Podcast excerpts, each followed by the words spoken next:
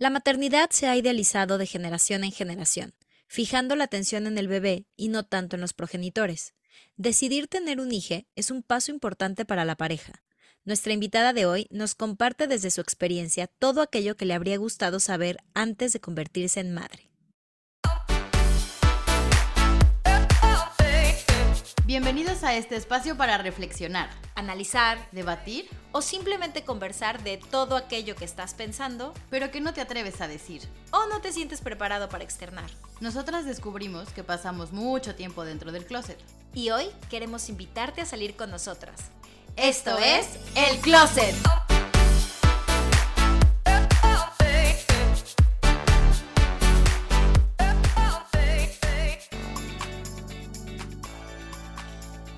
Bienvenidos a El Closet, en donde hablamos de lo que no te atreves. Yo soy Estivalis Ruiz Y yo, Michelle Ruiz. y estamos muy contentas de que nos acompañen un martes más en, pues yo diría este día de cafecito, de vinito, de tecito, de lo que ustedes quieran tomar. Estamos muy contentas porque hoy tenemos otra invitada más. Uh, Eh, yeah. se Ella- siguen sumando, qué bonito. Sí, y la verdad, pues estamos muy agradecidos con todos los invitados que, que han aceptado eh, sumarse a esta experiencia. Eh, la persona que está hoy con nosotros es una gran mujer que yo en lo personal quiero y adoro. Es mi persona en esta vida, es mi alma gemela. Seguramente eh, si nos han acompañado desde la primera temporada habrán escuchado que me refiero a ella.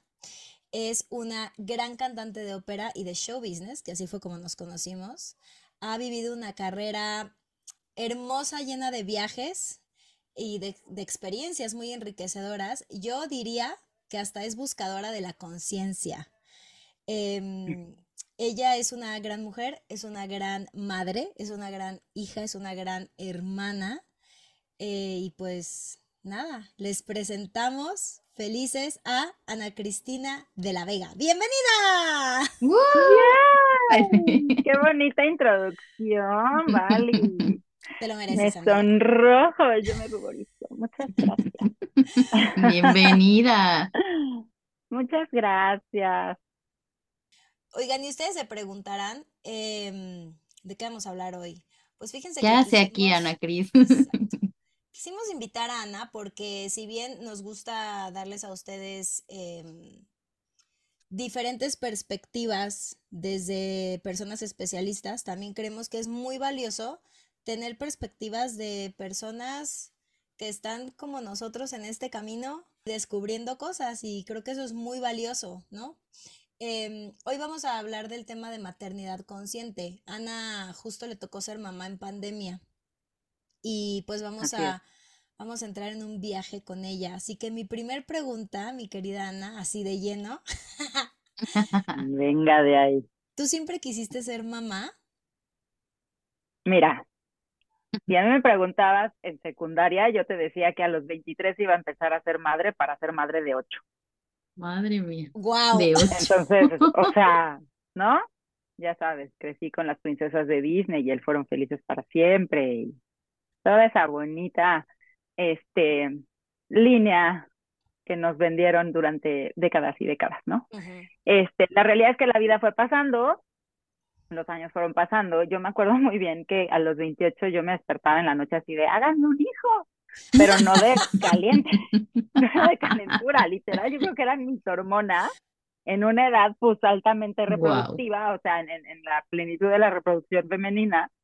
Y entonces mi solución, pues como evidentemente no había quien me hiciera un hijo, ¿verdad? Este, me metí a dar clases a un kinder. ¡Ay, guau! clases en un kinder un año. Increíble. Y me acuerdo que además en esa época yo me había ido a vivir con mi mamá porque estaba recién separada de mi primer matrimonio. Y este, y yo me acuerdo que yo le decía a mi mamá, es que yo sí tengo muchas ganas de ser mamá. Yo creo que sí, para cuando tenga 35 no tengo con quién, sí me aviento sola el paquete. Porque en ese entonces, a los 28, antes de entrar al kinder a dar clases, yo pensaba, pues, di clases un año y me acuerdo perfecto porque son como dos escenas que tengo así súper grabadas de, de mí a los 29 terminando ese ciclo escolar diciéndole a mi mamá, no, fíjate que si a los 35 no tengo con quién ser la madre que yo voy a necesitar ser y con quién eh, apoyarme, ¿no? O sea, un padre irresponsable, pues entonces no me aviento el paquete, pero ni de chiste, ¿no? Claro. Entonces, he tenido diferentes maneras de ver en mi vida. O sea, yo empecé siendo la niña que jugaba a la casita queriendo tener hijos y luego Mm. pues la vida te va presentando otros, otras Pero realidades que siempre fue una constante, ¿no? O sea, del sí, pues, no sé Sí, cuándo, sí, pero sí. sí. Ya. O sea, si se daban las condiciones, ¿no? Este, Mm. A mí todos me decían mamá Ana Cristina cuando nos íbamos de gira y todo, porque yo era la que cargaba la bolsa enorme de Mary Poppins, este, con cualquier Ah, remedio. mamá pollito. Sí, sí, sí, me pegué, ah, toma tal pomadita, ay, un curita, ay, no sé qué, o sea, siempre era yo la que le solucionaba la vida Sí, a sí, todos. ¿no? O la que manejaba Confirmo. la mamá van cuando rentábamos coche en viajes, o lo que fuera. Entonces, Qué se puede decir que tenía el instinto, ¿no? Pero entonces, Sí, ok, tú tenías el instinto, porque es verdad que hay mujeres, ¿no? que no lo tienen. que no lo tienen, Que no sea, lo no, tienen, y por ejemplo, sí. yo soy una de esas personas que no siento que lo tenga tan despierto, o sea, a lo mejor algún día se me antoja tener hijos, pero nunca lo he tenido, o sea, yo no he tenido esta necesidad, ¿no? De decir, ay, sí, yo voy a ser mamá, o sea, a mí nunca me ha pasado por la cabeza. Sí, no, ni yo. Entonces, ¿tú tampoco, Mitch? No, no, no, no, o sea, también crecí con las historias de Disney y concuerdo con Ana Cris de que yo también quería a mi felices por siempre, pero no necesariamente eso incluía un hijo. O sea, después dije, ah, tal vez estaría padre, no sé, pero mejor perritos, ¿no? ¿Sabes? O sea, es como, claro. todavía no sé, pero así tan claro como Ana Cris que dijo un día, háganme un hijo, no, así tan claro, no. Ahora, por ejemplo, cuando te embarazaste de tu actual hija, eh, porque Ana tiene una hija muy preciosa que es mi sobrina, que la amamos y la adoramos, Mm, Aranza.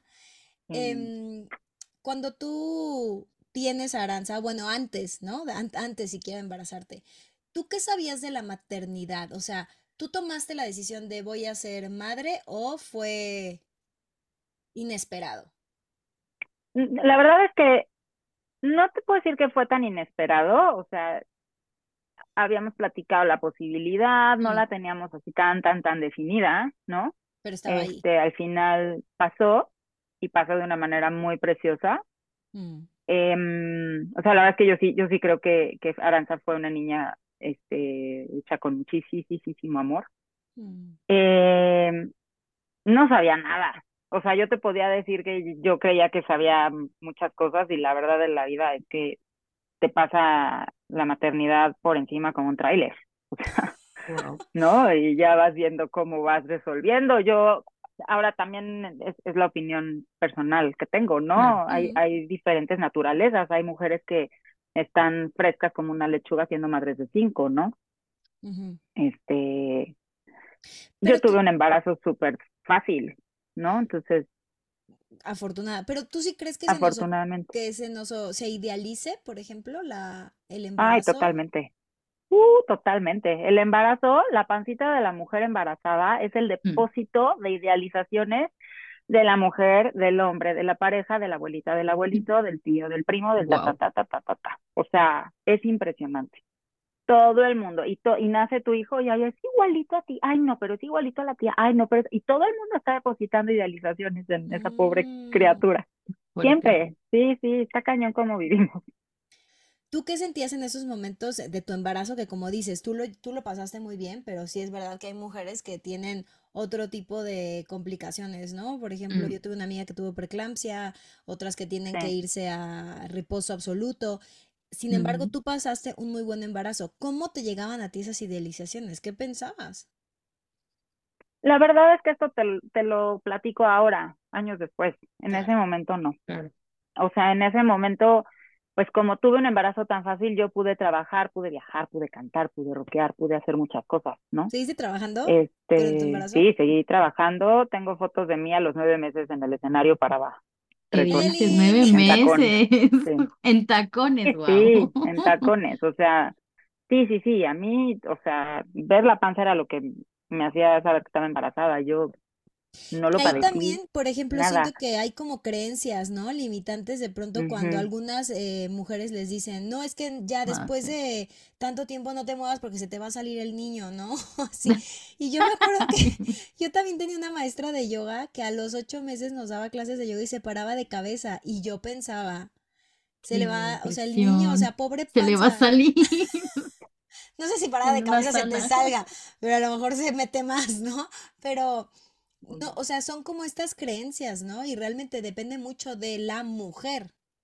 Sí, totalmente. Es algo que se vive súper personal, depende de la salud de cada mujer, depende de, de la salud incluso que la mujer haya llevado antes de embarazarse, ¿no? O sea, si tú eras una persona activa físicamente, si tú eras una persona que cuidaba su alimentación, o sea, todo eso es química, el embarazo es química.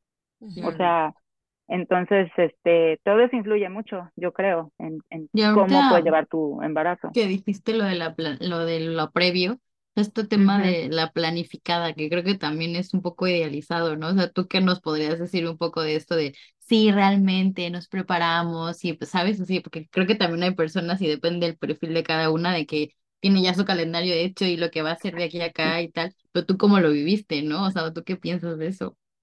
Yo lo que pienso de eso es que tú puedes tener un 99% de planificación exacta, precisa, rigurosa, etcétera, pero hay un 1% que es un factor místico, mágico, universal, espiritual, que no depende de nadie. este, y que si no jala, no jala, ¿no? O sea, hay parejas que buscan hijos durante años y años y años y ahora pueden congelar sus óvulos y ahora no, y ya vemos los que nos embarazamos así, ya. ¿No? Me vieron y me embarazaron. Ajá. Sí. Wow. Ay, no, no, pero sí, o sea. bueno, bueno, no, pero casi. no, pero Oye, ¿qué te habría gustado saber con anterioridad sobre los cambios que tiene tu cuerpo? Y esta pregunta la quiero hacer por las personas que nos escuchen que quizás las mujeres que ya están embarazadas o incluso hombres que nos lleguen a escuchar que sus parejas, ¿no? Eh, pues, que están embarazados. Em, ¿Qué te habría gustado saber con anterioridad sobre esos cambios que tuvo tu cuerpo? Bueno, para mí los cambios que tiene el cuerpo durante los nueve meses del embarazo, como son nueve meses que vas llevando día por día, la verdad es que no lo sientes tantísimo. O sea, tu cuerpo tiene el tiempo de irse adaptando, mm. ¿no? Durante nueve meses a esta gestación. Yo creo que el cambio brutal viene en el momento del parto y todo lo que se desencadena después. En, en, mi, en mi experiencia así es. Para mí, por ejemplo, me hubiera encantado que me dijeran, las chiquis se te van a deshacer, o sea, te van a doler, te van a sangrar, literalmente, ¿no? O sea, no es que tú tengas el instinto de pegarte al niño en la bubi y mágicamente vivas el momento precioso de la mamantada. Claro que no.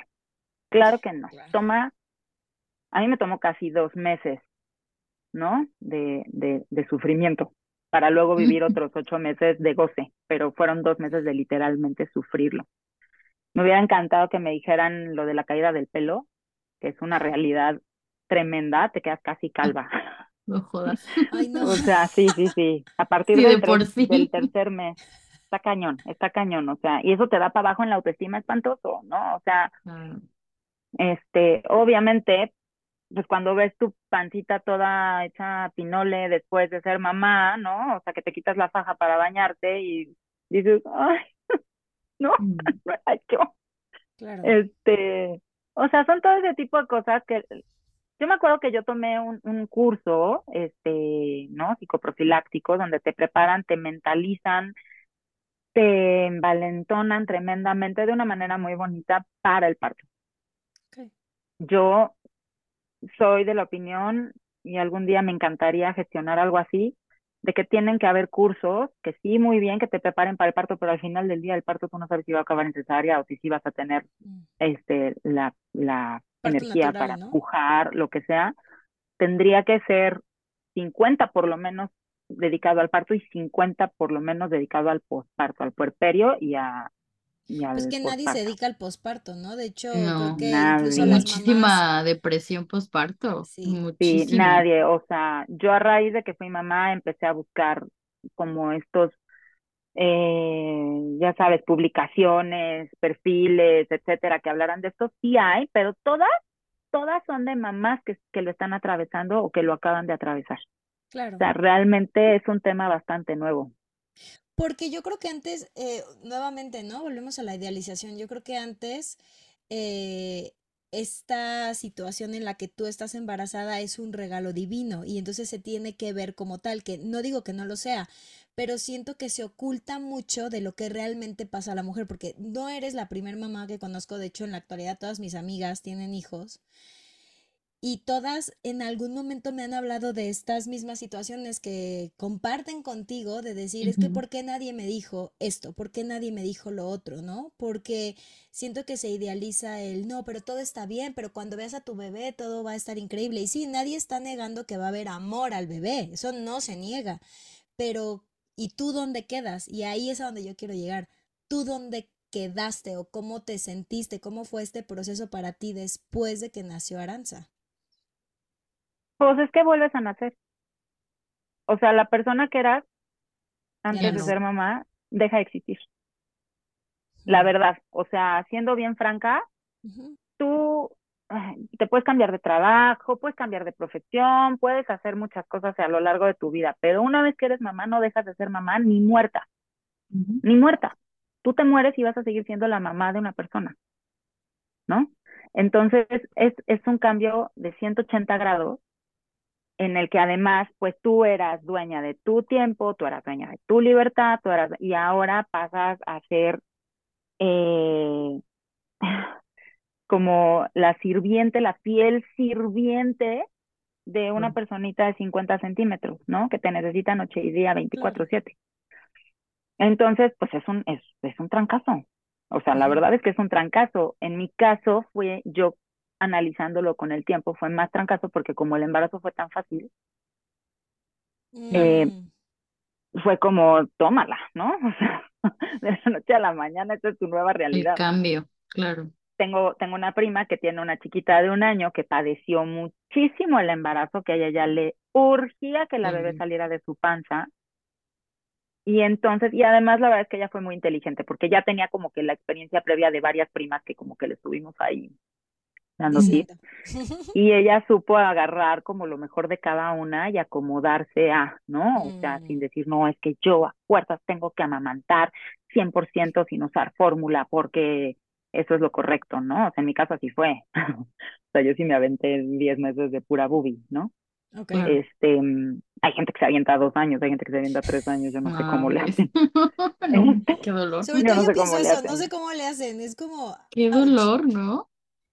Pues mira, te deja de doler, pero la realidad es que a los niños les salen dientes, Micho. O sea, yo no, o sea, para mí era, estaba contado, a mi hija le salen dientes y esto se acaba, se acaba. Sí, por eso te digo que tres años eso ha de doler. Para mí personalmente, ¿no? Y hay quien defiende que no, que es lo mejor que tú puedes hacer por tu hijo y está bien, o sea, la verdad es que mucho también está aquí y está en cómo tú concibes tu, tu maternidad. Y justo eso te quiero preguntar, ok, una cosa es, o sea, hay mucha gente que defiende esto, ¿no? Eh, de que sí hay que darles a los niños bubi hasta que, no sé, tengan dos, tres años. Pero mi pregunta es, ¿qué pasa contigo? ¿Dónde está el honrarte como persona? Porque sí traes a este niño, niños, a un mundo. Y sí, pues tú decidiste tenerlos y tú estás ahí para educarlos, ¿no? Y son tu responsabilidad. Pero tú también eres tu propia responsabilidad. ¿Dónde quedas De acuerdo. De acuerdo. Pues en mi caso, o sea, yo te puedo decir que yo hasta ahorita estoy pudiendo retomarme. Hasta ahorita. O sea, mi hija tiene tres años, ocho meses.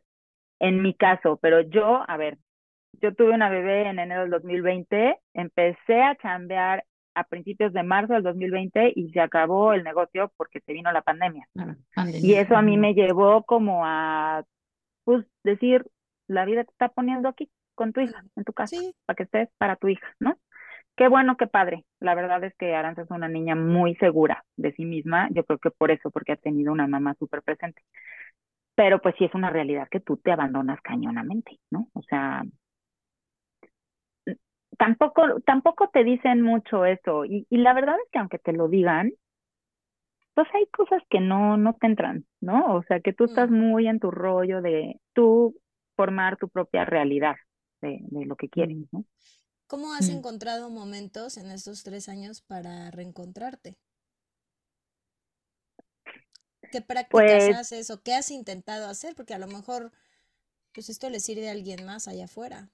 Claro, bueno, en mi caso, o sea, tengo un esposo que, que me ayuda con la niña, ¿no? O sea, yo entiendo que él es el que mayormente aporta en esta casa, entonces también yo, yo tengo que ser un apoyo para él, pero, pero bueno, cuando he, cuando he llegado a tener cosas que hacer, sí me, lo, sí me la cuida, está mi mamá, puedo ir a hacer mi ejercicio, puedo meditar, ¿no? O sea, la niña entró a la escuela el año pasado, entonces como que empecé a tener más ratos en las mañanas para hacer cosas, sin contar que se me iba a enfermar cada cinco minutos y eso iba a implicar.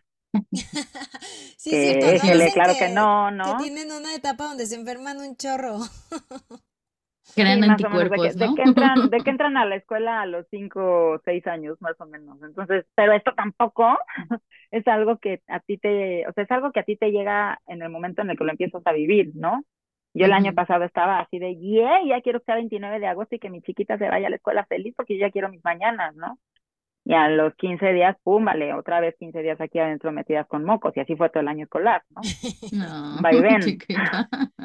Lo mismo este año, ¿no? Entonces ya este año para mí es diferente porque ya sé a lo que me enfrento. Entonces ya no me frustro igual, ¿no? Y cada niño es diferente también, ¿no? O sea, a lo mejor no todos son tan enfermizos a esa edad, ¿no? Quizás son, unos somos más lentos.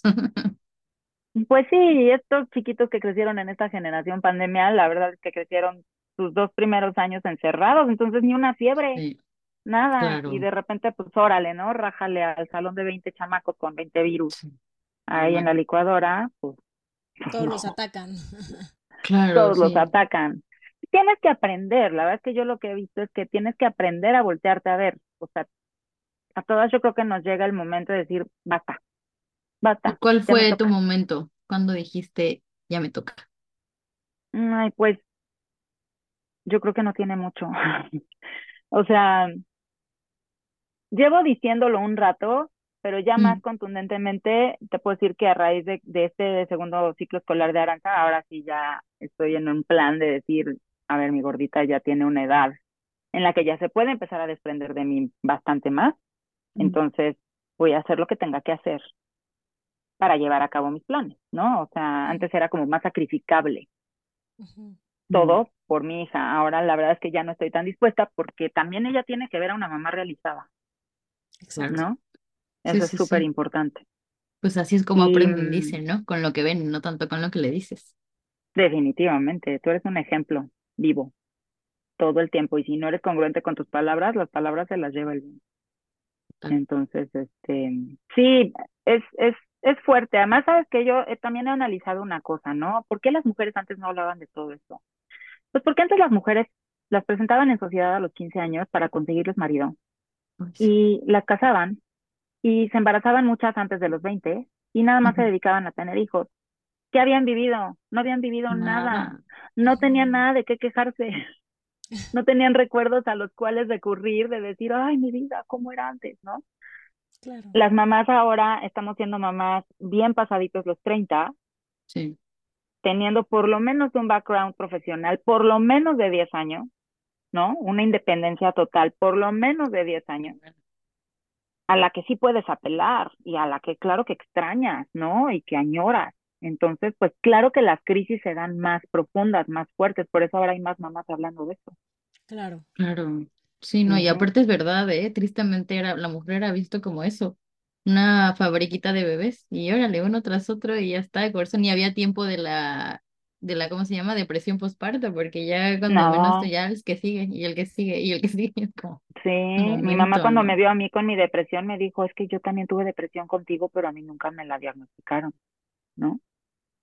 Entonces sí, o sea, era algo, que, o sea, y te tiraban de a loca, ¿no? ¿Cómo es posible que estés triste si ya tienes todo para ser feliz, si tienes a tu bebé en tus brazos y tú agárrate con la culpa, además de todo, ¿no? O sea, Qué fuerte la sí, culpa. sí, sí. Es muy fuerte, la verdad es que es bien intensa, la maternidad es bien intensa y no es para todos.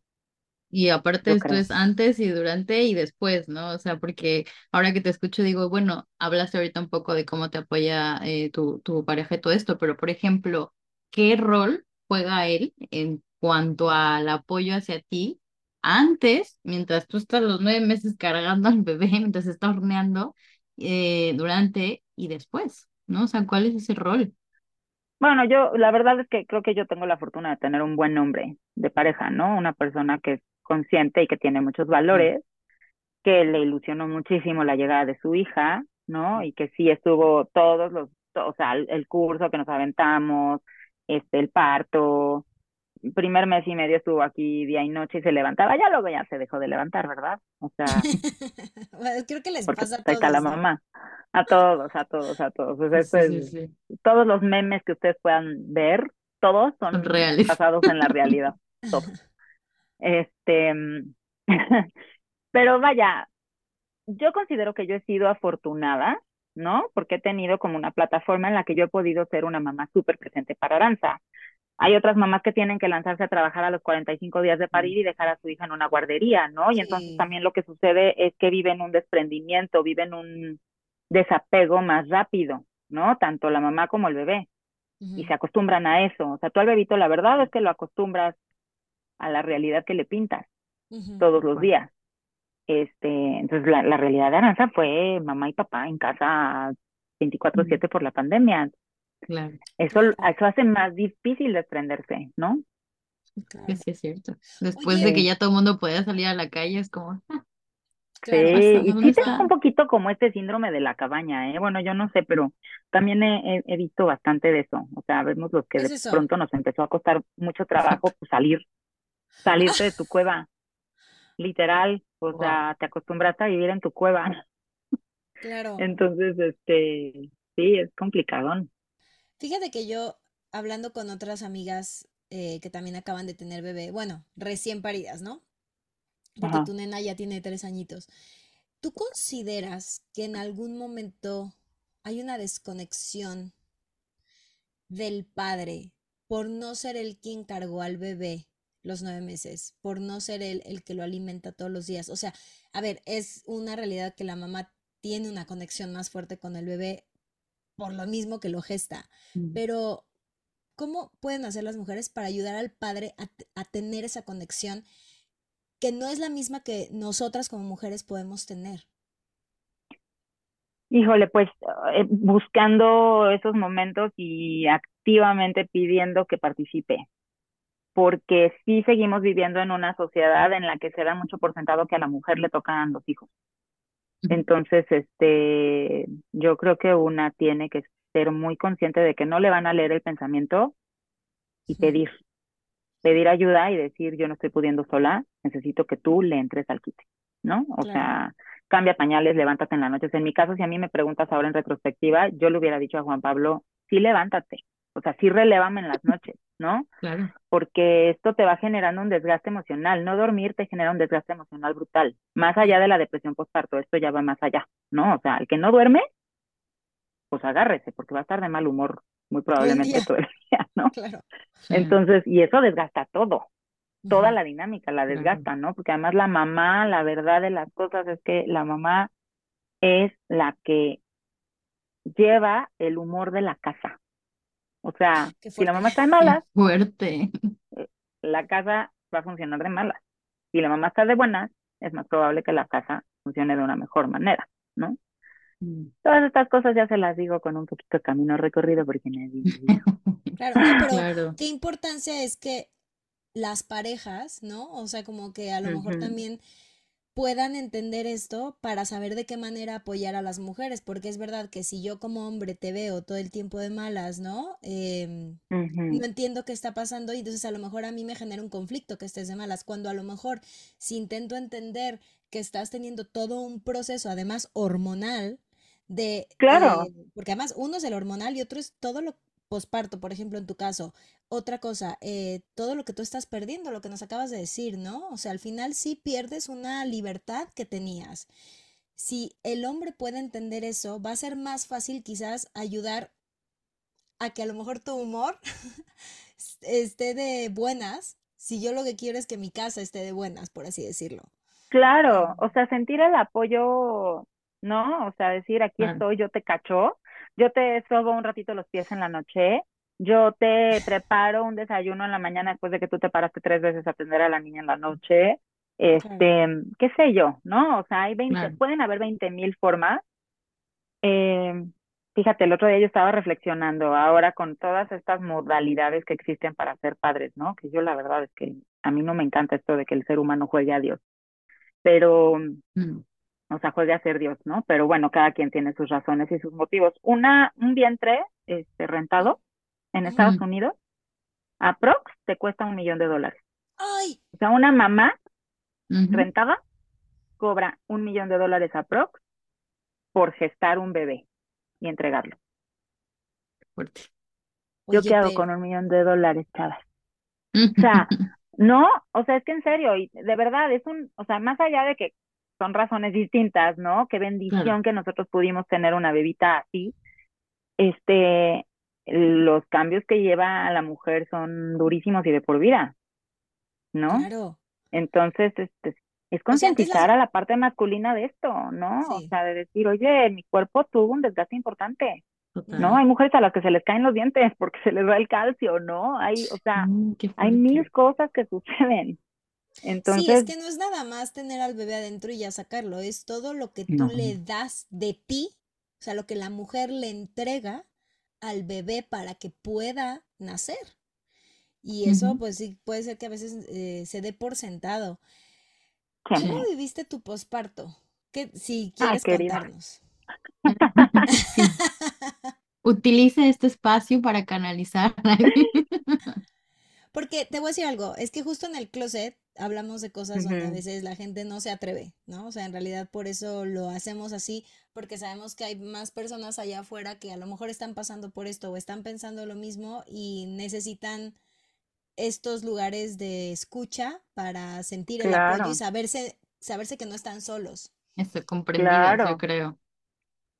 Yo, yo tuve un posparto muy perro, muy perro. O sea, a mí me costó muchísimo trabajo empezar a recibir gente en la casa, por ejemplo, ¿no? Yo no quería que me vieran, o sea, me sentía espantosa, me sentía un ogro, completamente un ogro. Yo me acuerdo que Aranza, pues los bebés nacen sin ningún tipo de noción de horario, en realidad lo tienen bastante volteado porque mientras tú estás gestando, durante el día tú estás caminando, haciendo, haciendo ta, ta, ta, ta, y es como si estuvieran arrullándose. Entonces pasan la mayor parte del día dormidos y la mayor parte de la noche despiertos, ¿no? Ah, Y pues tú estás Wow. hecha pinole, vienes de una cesárea, de una cirugía mayor, que además viviste despierta, que ese es un tema del que nadie habla, de los traumas de la cirugía. Este, porque se da, de verdad hay un, un montón de cosas que se dan por sentadas. Lo digo sin, sin victimizarme en ningún aspecto, ¿eh? O sea, lo digo como una realidad. Este, entonces, pues vienes muy cansada, vienes agotada. Un día me acuerdo que le dije a Juan Pablo, sí necesito que mi mamá esté aquí por lo menos tres noches. Y me acuerdo que un día salí con la niña así, pero ya, de que yo ya no aguantaba escucharla llorar. Y le dije a mi mamá, yo no me inscribí a esto, ni nadie me dijo que de esto se trataba, toma. Así, ¿no? No. O sea, de- desesperada de no poder Sí. dormir. Y Claro. claro, a ver quién, o sea, además de todo, sa- sa- se sale la niña de mi cuarto, según yo, yo me encierro y claro que no la dejo de escuchar dormir, digo, de, de escuchar llorar, entonces no puedo dormir nada. Y además de todo estoy, seguro ya le fregué las cuerdas vocales. Seguro mi hija ni siquiera va a poder hablar bien. Ay, no. Esos gritos, no manches, ya no tiene voz. No, a ver, ya, me paro, ¿no? Como a los 40 minutos. O sea, entonces es, es este, es súper intenso, es súper, súper, súper intenso. Porque el bebé no se va a calmar con nadie mejor que con su mamá. Y si la mamá no está calmada, y si la mamá no está descansada, pues entonces va a ser un, un intercambio de estrés interminable, ¿no? Uf. Todo esto lleva tiempo, todo esto, o sea, se va sentando con los días, con las semanas, con los meses, ¿no? Y luego te digo que vienen los cambios realmente de que ya, pues, tu, tu cuerpo dejó de fabricar las hormonas que fabricaba durante el embarazo, entonces se te empieza a caer todo el pelo que no se te cayó durante el embarazo y que todo el mundo te dice es que te ves radiante. Claro, porque son hormonas sosteniéndote, pero luego agárrate, Mm. ¿no? O sea, ¿cómo se ven las perritas recién paridas? Se ven horribles. Todas chupadas. Ven horribles, se ven todas colgadas, con las chichis todas colgadas, pobres animales, ya no saben a dónde lanzar a los pobres críos, ¿no? Sí, sí, sí. Entonces, Es verdad. y ha- habrá quien no, pues, pero pues aquí ya me estoy saliendo yo del closet, ¿no? Habrá quien no lo diga y habrá quien no lo viva Es igual. la idea, es la idea. Pero la verdad es que sí es fuerte, sí es fuerte y por ahí dicen que se necesita una tribu para Sí. criar un hijo y la verdad es que sí. También esa es otra, o sea, las mujeres nos metimos el pie en esta onda de llevar el péndulo de la liberación femenina a un extremo en el que somos superwoman y podemos con todo, ¿no? Solas. este, solas, ¿no? y está muy bien esta parte de querer igualar, hacer equitativo el tema de los salarios, del tema de las responsabilidades, ¿no? Muchas cosas, pero el hombre nunca va a gestar, Mm. nunca, No, no está jamás, diseñado para eso. no está diseñado para eso, ¿no? Entonces, este, una tiene que ser muy inteligente en, en saberse hacer su red de apoyo y saber decir hasta dónde sí puede y hasta dónde no puede, ¿no? O sea, yo tuve un esposo que me apoyó, que me dijo, no te preocupes, no tienes que trabajar si no quieres, ¿no? Este, y además se vino la pandemia, entonces como que no me quedó mucho otra. Yo grababa un videito por aquí, un videito por allá, de repente, este, un show híbrido por Virtual. plataformas digitales, este, cosas rarísimas, ¿no? Pero tienes que, tienes que ser muy inteligente hoy por hoy para poder decir, va, sí me aviento, porque además no te estás comprando una mascota, no te estás comprando una experiencia. Estás adquiriendo la misión más importante de tu vida, que es levantar otra persona.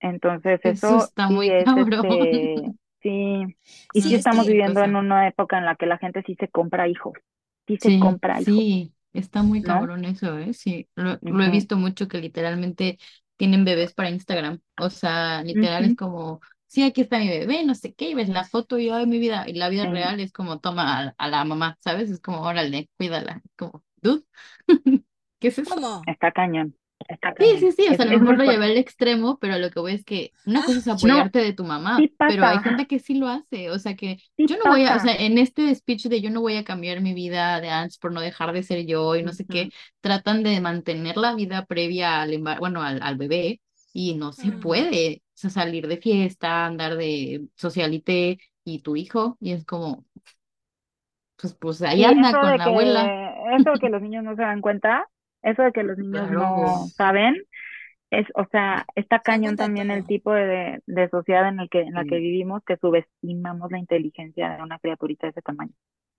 sí, Se dan cuenta de ¿eh? todo y de más porque son súper sensitivos. Esponjas. Son Sí, sensitivos. Sí, No, sí, y además sí, también, pues tú como adulto, tú como adulto responsable, tendrías que entender que también le estás creando heridas a ese niño, claro. Uy, por que de adulto va a tener que resolver. Y, o sea, ya de por sí todos tenemos que resolver cosas, pero una cosa es cuando tus padres, obviamente, ¿no? Hacen lo mejor que pueden y tú como adulto sabes, mis padres hicieron lo mejor que pudieron y esta herida que yo tengo es, bueno, porque así fue la vida. Y otra cosa es que activamente los padres estén creando esas Estén heridas sin por un egoísmo, ¿no? O sea, por, por yo primero, yo primero, yo primero, o sea, aguas, ¿no? Porque sí, Claro, para que el niño esté bien, la mamá tiene que estar bien, pero no a costa de tu hijo. claro. O sea, sí, es un tema que da para mucho. ¿Te hubiera gustado que fuera diferente? O sea, tu bebé ya está afuera. ¿Hubieses cambiado algo? No, la verdad que no. O sea, creo que yo he tenido una maternidad bastante afortunada. Este, de hecho, para mi, para mi carácter, para todo, este, vino muy bien, ¿no? Esta, este tiempo de pandemia, la neta, la neta. O sea, yo sí tengo que decir que, que vino a favor. Eh, no, no, hasta ahorita no, realmente no.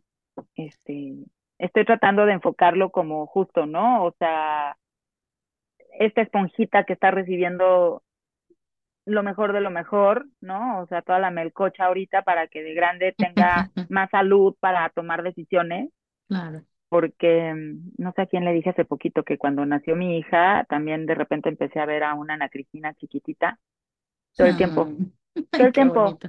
y aquí anda, también curándose, ¿no? Ay, qué increíble. Este, sí, sí, sí, es, es, es, es O sea, fuerte ¿tú cómo vas, crees este, que, que eso, quería llegar a eso, tú has sanado cosas tuyas sí, a través de tu hija?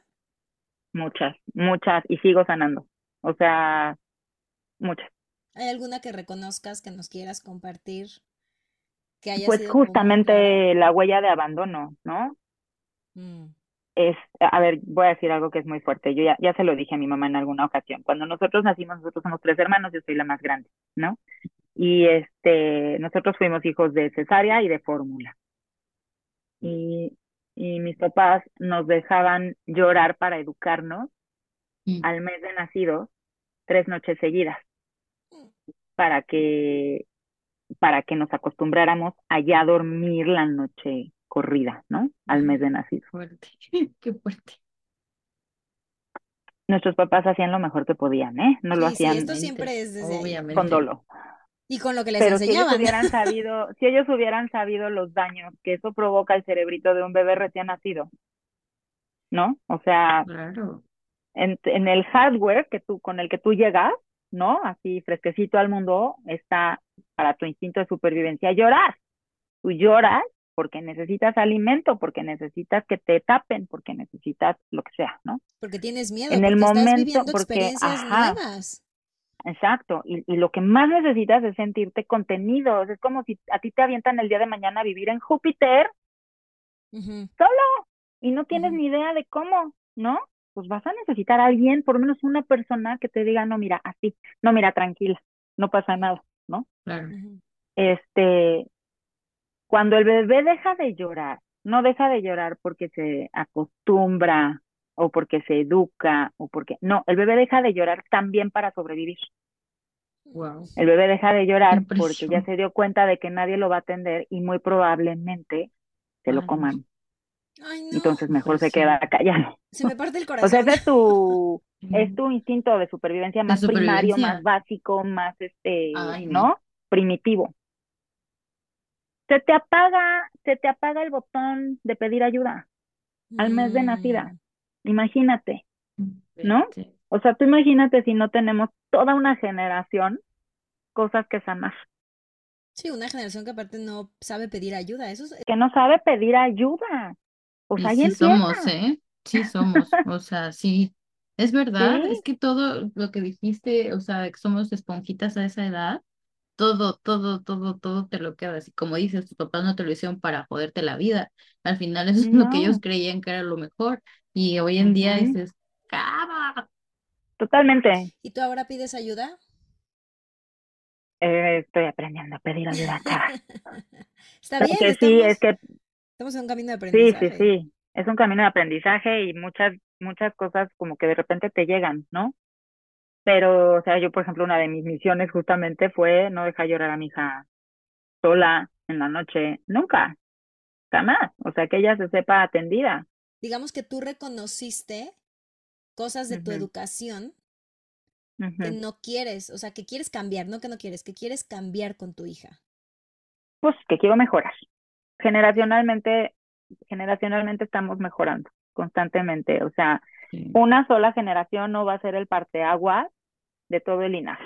Estamos mejorando, ¿no? O sea, entonces, pues yo considero que yo estoy haciendo una tarea de mejorarle, no la plataforma a mi hija, porque pues eso es lo que corresponde ahorita, ¿no? Claro, pero estás haciendo un gran trabajo en ese sentido, porque claramente te estás preocupando por tu salud mental, por tu estabilidad emocional y, tu inteligencia emocional, lo cual va a repercutir en el futuro de tu hija. Y a lo mejor va a tener algún trauma, pues sí, normal, pues no podemos vivir en burbujas de, Ay, sí, de no. Pero Su no terapia va a a tener que tomar. Ah, sí, sí, Y seguro me va a odiar por algo, o bien. sea, sí, Pero seguro. ¿sabes qué? Que si tú se lo inculcas desde ahora, ella va a normalizar el hecho de ir a terapia y no lo va a ver con terror de decir, necesito ayuda. O sea, ¿cómo pido ayuda, Claro, no? Va a ser, mamá, pues sí, hoy voy a terapia por- porque es como yo voy a mis clases de baile, ¿no? Pues hoy me toca terapia de 4 a 5, ¿no? O sea, y se me hace perfecto.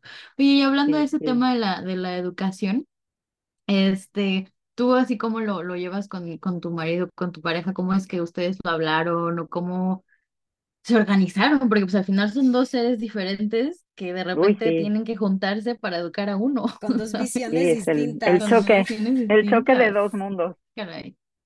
Este, pues mira, yo, eso sí, como que desde el embarazo yo tenía muy claro que por las personalidades de cada uno.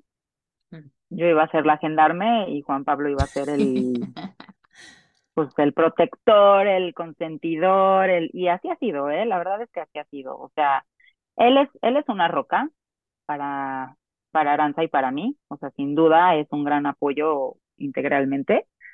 Este, y yo soy la que, la que pone todas las Las reglas. reglas, estructuras, barreras, firmeza, amorosamente, pero sí Ah, soy, claro. soy la que dice hasta aquí, ya, se acabó, ¿no? Mm, Este, creo que ha funcionado bien, creo que la mancuerna ha funcionado bien porque sí es muy importante decirles que Juan Pablo, Juan Pablo siempre me ha respaldado.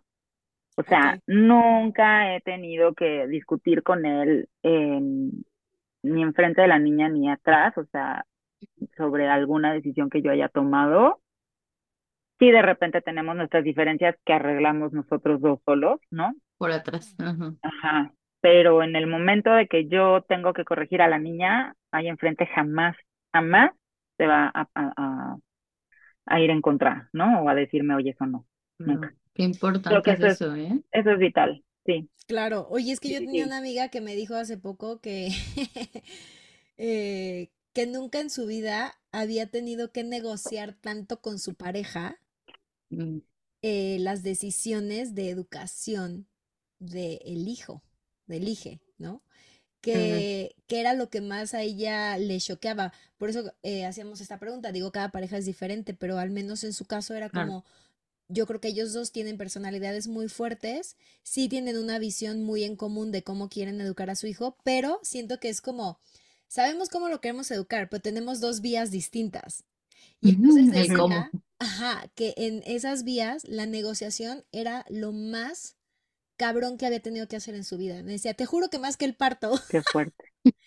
Y yo, Wow. pues, sí depende, obviamente, de la pareja. Está, está cañón, sí depende, porque también yo te voy a decir, yo creo que depende mucho del esquema familiar, ¿no? Este, que llevas tú con tu pareja.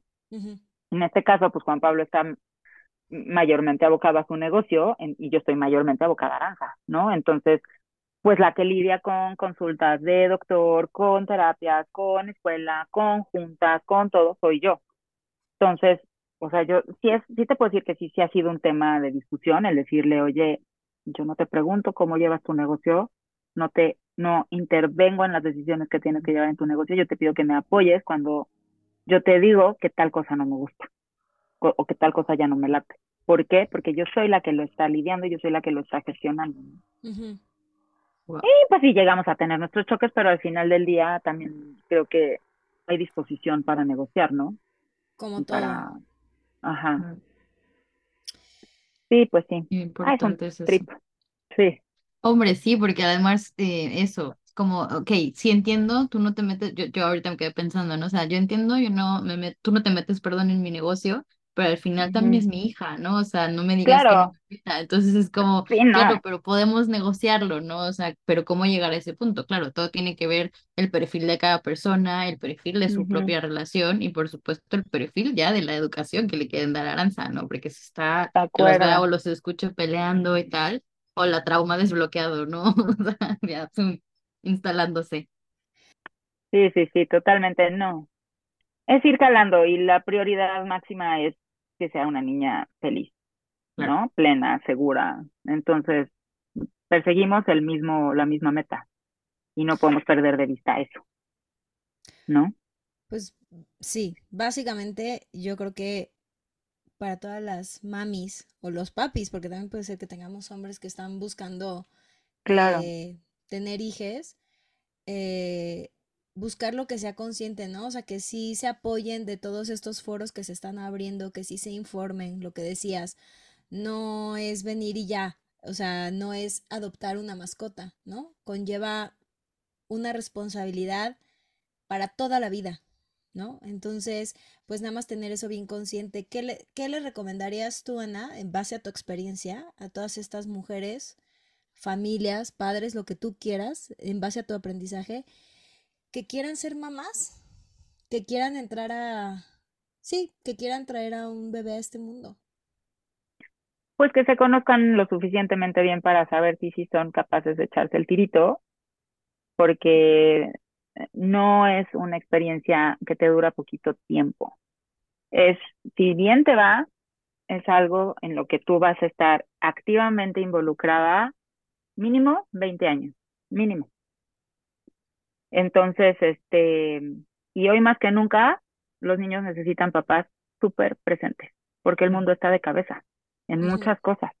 Entonces, hoy más que nunca, los niños necesitan que no la nana los lleve a la escuela, que no el chofer los lleve a la escuela, que mamá esté consciente y presente y informada, ¿no? Que papá también, que puedan sentir esa confianza de venir y contarte las cosas que vieron que muy probablemente les va a tocar ver a todos, que no corresponden ni a su edad, ni a su capacidad, ni a nada, ¿no? Y poder poderlo desahogar de una forma sana.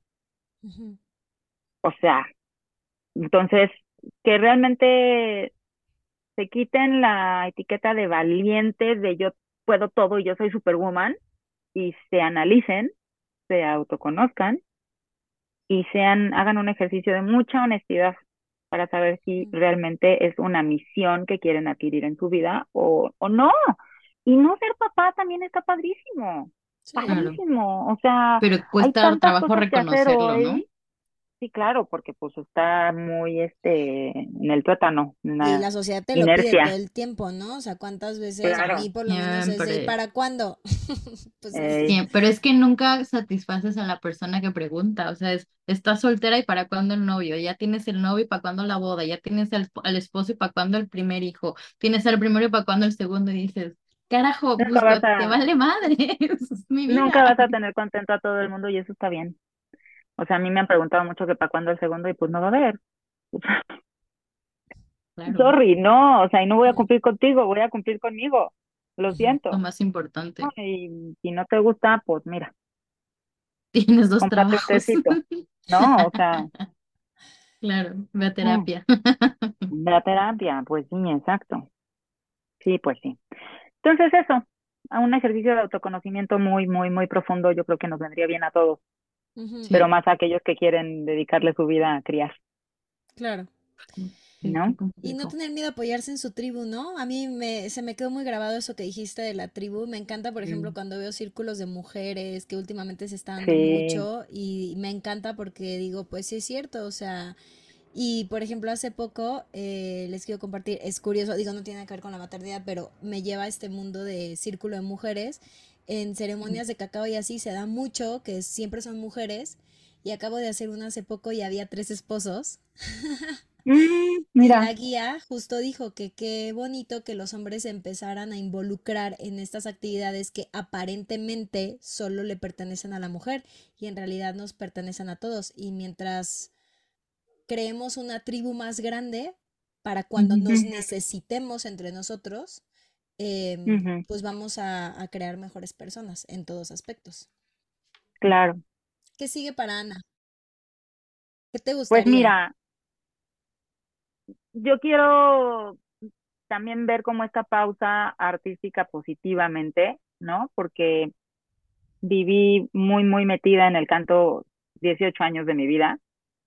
Entonces, ser cantante es algo que nunca voy a dejar de ser. Ya estoy otra vez entrenando, ya regresé a mis clases de canto, eso me tiene muy contenta porque también eso te, te, te regresa una seguridad, ¿no? O sea, como que volver a sentir tu instrumento este, en acción es, es rico. Este, me encanta el diseño de interiores. Hace muchos años hicimos un diplomado, Alillo, de diseño de interiores.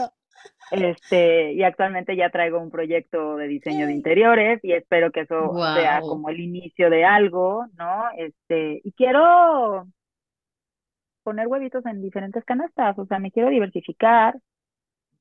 Quisiera tener un negocio de algo. Este, todavía no lo tengo claro, pero ahí ya hay como cartitas en la mesa, ya hay, ya estamos barajando opciones. Y nada, pues dedicarme tiempo a mí para crecer y para ser un buen ejemplo para esta chamaca que estoy ayudándole a ver el mundo. Ah, increíble. Seguramente ya lo eres y lo vas a seguir siendo y te deseamos mucho éxito en todo lo que emprendas. Claro que sí. Y muchas gracias, por haber venido.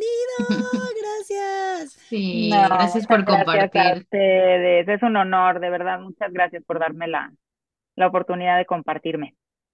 No, a ti, muchas gracias, Ana Cris, la verdad. Una, una gozadera conocer también este punto de vista, porque uno que no se lo ha eh, propuesto desde los 28 o 25 o tal, dices, sí, o sea, tiene, tiene un punto, ¿no? Así que muchas pues ojalá que sea de ayuda.